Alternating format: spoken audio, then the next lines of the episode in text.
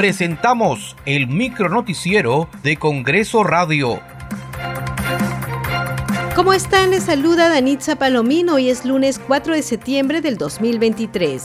Estas son las principales noticias del Parlamento Nacional. Hoy se instalará la subcomisión de acusaciones constitucionales a las 8 y 30 de la mañana.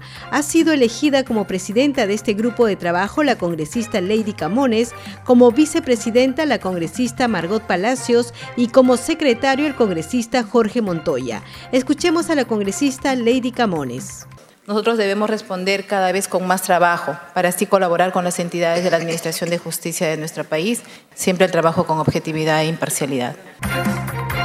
La Comisión de la Mujer y Familia aprobó el informe mediante el cual se concede al Poder Ejecutivo facultades para legislar en materias relacionadas con la violencia contra la mujer e integrantes del grupo familiar. La Comisión de Presupuesto y Cuenta General de la República aprobó el informe de ese grupo de trabajo referido a la delegación de facultades al Poder Ejecutivo en varias materias vinculadas a la seguridad ciudadana en el marco del respeto a las limitaciones establecidas en el artículo 80 de la Constitución.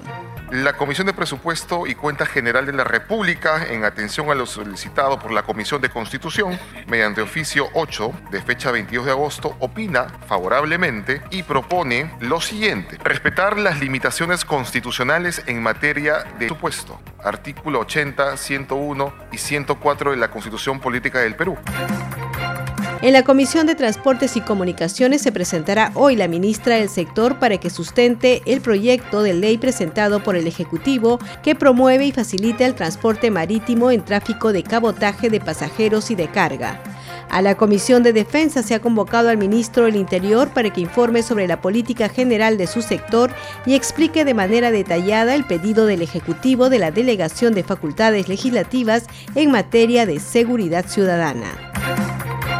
El congresista Alex Paredes del bloque magisterial destacó la aprobación del proyecto que dispone que los docentes de universidades públicas reciban una compensación por tiempo de servicios equivalente al 100% de su remuneración mensual al momento de su cese a los docentes universitarios para que al momento de cesar, jubilarse, tengan un reconocimiento de compensación de tiempo de servicio de un sueldo total por cada año trabajado. Esto es ya el final de lo que hemos venido haciendo con todo el sector docente.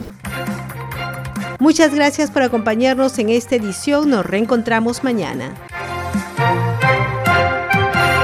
Hasta aquí el micronoticiero de Congreso Radio, una producción de la Oficina de Comunicaciones del Congreso de la República.